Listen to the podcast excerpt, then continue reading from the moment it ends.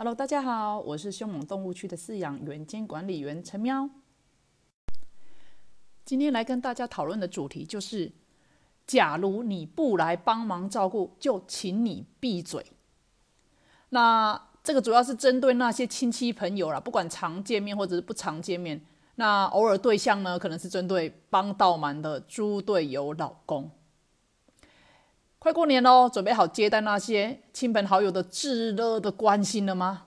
准备好出游时身边正义狂人的 啊和白眼攻击了吗？假如还没有，那我劝你还是先别出门了。哦，不是，先把自己心里的等级啊练强壮一点啊。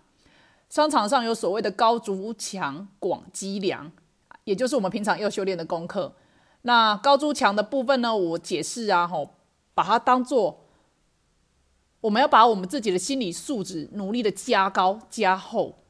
那等级低的呢，你可以轻松的无视任何白眼或者是嫌弃的攻击。那等到你练到等级高一点的时候啊，吼，你甚至可以坦然面对他他人质疑，然后面不改色，笑笑四两拨千斤顶回去。呃，不是，是回答回去。那广积粮的部分，就是平常我们公关就要做好喽。我建议你啊，吼，平常如果面对左邻右舍啊、三姑六婆啊，吼。台语一句叫做“卡喝嘴”耶，就遇见的时候呢，那点个头示意一下啦。那有带小孩子的时候，就喊个一两声称谓，说阿姨啊、阿婆啊什么的。这样子，其实久了你会发现世界真的很美好哦，做什么事情也很方便哦。好了，回到我们今天的主题，假如你不来帮忙照顾，就请你闭嘴。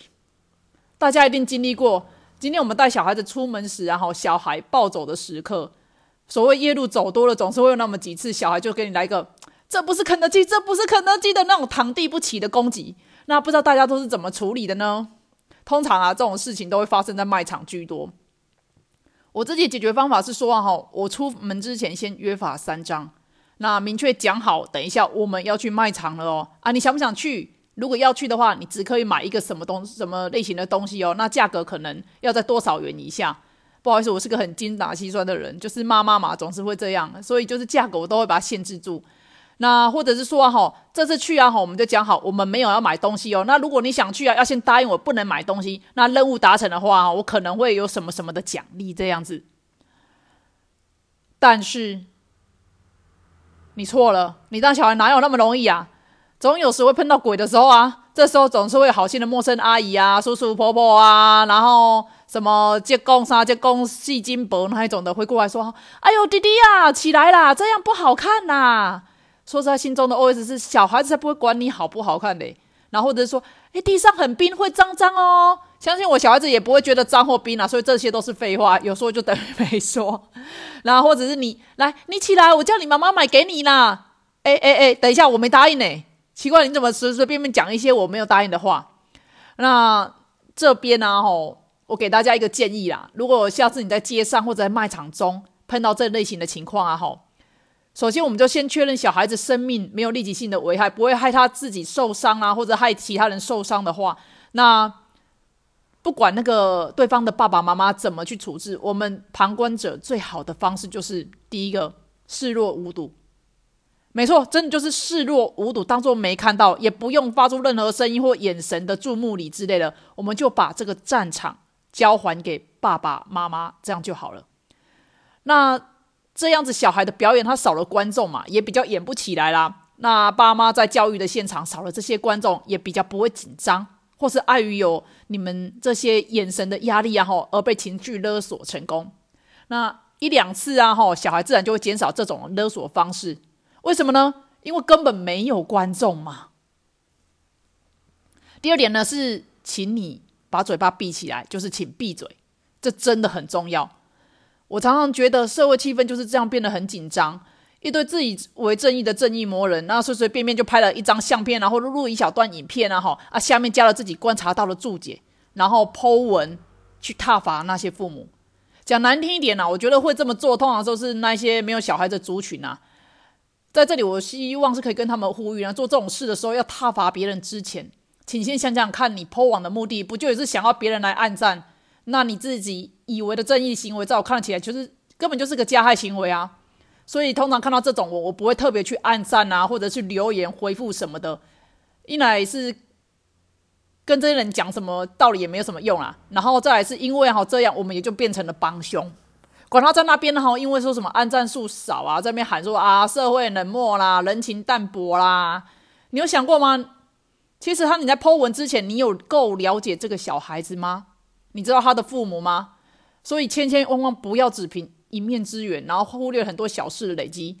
我觉得事情全部都是联动的。你知道在这之前，小孩可能然后连续噪音轰炸父母耳朵多久了吗？有时候可能你开车去一趟大卖场，那路程可能三十分钟、四十分钟，他在车子上就一直高分贝的啊啊唱歌，然后叫来叫去的讲话这样子，其实那真的很累耶。那你有体验过那种？永无止境的做不完家事跟打扫，然后睡眠不足了，还要处理小孩无来由，根本搞不清楚他在欢什么或如什么的那种身心状态吗？连续这样子，不要说一个月来一个礼拜，我看你大概就受不了了。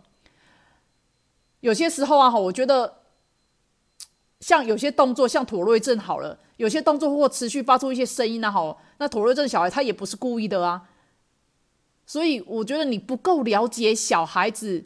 那个小孩子的父母，或者是那个小孩子的状况的时候，真的不要随随便便就是凭一个照片、一个影片，就是直接把人家定义为就是一个不负不负责任的父母啦，或者说啊，这是很糟糕的父母。觉得希望大家哈，我们这个社会真的要绝对严防这种用善良热心要人家帮忙高调的那种外衣包裹，然后其实你里面然后内心里面去一心想要谋求自己利益的人，他要就是一个赞一个关注，那也就是这些人。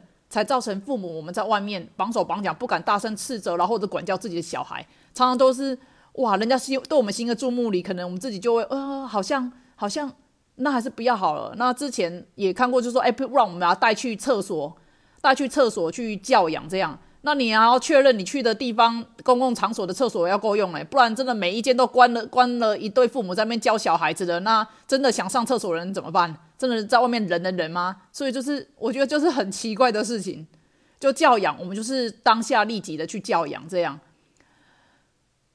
然后来话说回来，我通我觉得啦，通常有小孩的人也会很少去抛网做什么事啊，因为其实大家都知道嘛，育儿的辛苦跟难处啊，大家就互相。彼此的体谅，这样子好不好？最后跟大家分享一个在 FB ICU 医师陈志金的一个文章。那他有一段话叫做：“面对无法救治的病人，关怀是最好的处方；面对无法救治的病人，我们也要救家属。”刚开始大家可能会觉得，哎，这是哪门子跟哪门子，我怎么听不太懂？好，我们把他的他说他写这一篇文章的目的有三个，大家可以去翻翻看他 FB 的那个这篇文章啦。他说他的目的有三个，那我就是念给大家听，那大家看看说，因为我们教养一些比较特殊的儿童，那有没有哪个地方可以让你去反思一下的？来，第一点，他说他的目的是帮辛苦照顾病人的太太说话，尤其是弱势的太太。他们在照顾的角色方面付出最多，却得不到应得的肯定，反而经常被那些只出一张嘴的亲朋好友啊责怪。然后第二个是写给那些就只会出一张嘴的亲戚朋友看。每个家庭都有自己的价值观和在乎的事，无论做什么决定，都是人家一辈子要去承担的。旁人如果没有要出钱养人家一辈子，或者是帮忙照顾，拜托管好自己的嘴巴。第三点是希望医疗人员可以多做一些，家属要做出困难的决定，需要很大的爱跟勇气去承担，去面对其他人的指指点点，同时面对至亲的人离去，会容易有离去，呃，会容易有内疚与自责，可能是一辈子的。那医疗人员只要多说一句话，多一些同理，可能就可以解救活着的人。如果你觉得你身边有这样类似的人，请给予尊重，给予肯定，给予协助，少一点批评，少一点责怪，少一点指指点点。提取自己呢，无论在什么位置，都要当个有温度的人。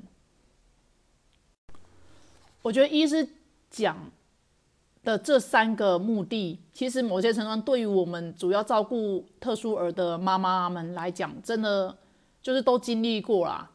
比如说，就是常常被那种只出一张嘴的亲戚朋友责怪啦，就说啊，你就不会教啦，哈，要多打一些啦，或者是说他们家怎么样，就这样教就好了啊，你一定就是懒惰啊，没有教才会怎么样之类的。他们可能真的不知道说，呃，特殊儿真的是你今天教了之后，明天早上就重开机了，然后一件事情连扣个扣子可能要讲了一一个月、两个月、三个月、半年，甚至快一年，就才才教教育成功这样子。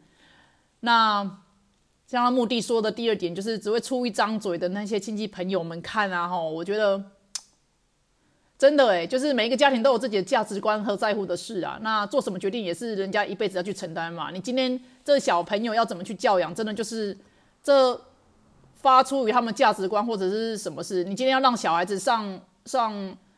呃，上美国学校啦，或者是你要上一般的公立小学什么的，其实这都是人家的价值观，跟他们实实际上经济能不能负荷的问题，那都是人家一辈子会去承担的啊。你也没有出钱养人家，啊，或者说你要帮忙照顾什么之类，所以就真的就是像他讲的，管好自己的嘴巴吧。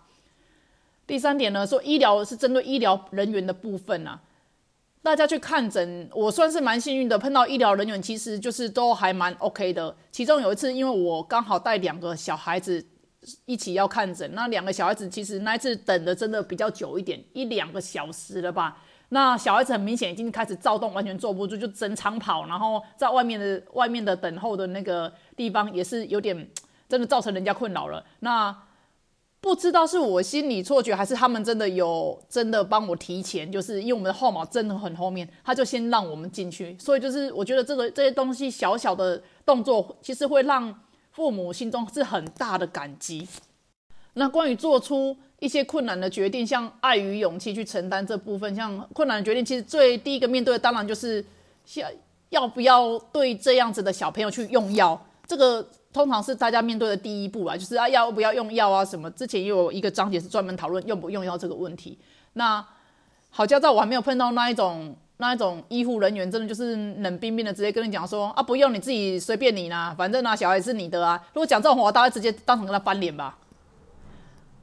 所以好家在我至少目前碰到的医护人员，就真的都是比较多同理心，然后甚至也都是比较温柔一点点的。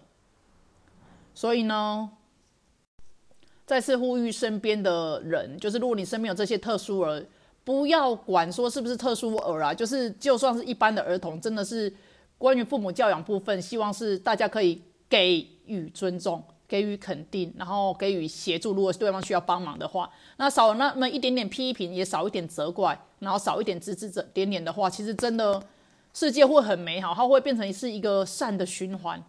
你愿意？这样子帮忙，你的不作为就是一个很大的帮忙了。那就这样子，未来人家也会这样子来对待你。然后期许自己，无论在什么位置，都要当个有温度的人。我觉得这真的是蛮蛮厉害的一件事，因为曾经真的也有碰到过，有的医生是不知道是位高权重还是什么的，然后就真的比较冷冰冰。有些名医啊或者什么，其实真的就是可能他一天要看上百个上。上百个病患吧，所以多少还是会变成机械化什么之类的，比较难有时间好好的去关怀你。所以某些程度上，我反而比较不偏向是走名医路线，就是啊，人家跟我介绍名医，还是谢谢人家这样子。可是基本上还是会尽量找一些比较，就是不要那么有名的。那我会发现，通常这样子的人都会比较有温度一点。然后我们自己也是啊，就是。不论你现在是当总经理，或者是当一个小小的作业员，或者是甚至像我一样是个家庭主妇，我都叫自己是家里面的 CEO 这样子。那我们都要当个有温度的人，该软的时候软，该关怀的时候关怀，尽量去同理大家彼此的位置，然后彼此的感受，发现同理心这件事真的是我会好好教育小孩子的去。同理对方跟自己，那你会发现真的世界会非常的美好。好喽，今天感性的地方就到这边，谢谢大家的收听。假如大家有什么心得或者想要交流的，欢迎到我的 FB 粉丝社团徘徊在过动与自闭之间来做留言或按赞哦。然后可以的话帮我给一个五星推推吧，谢谢喽，拜拜。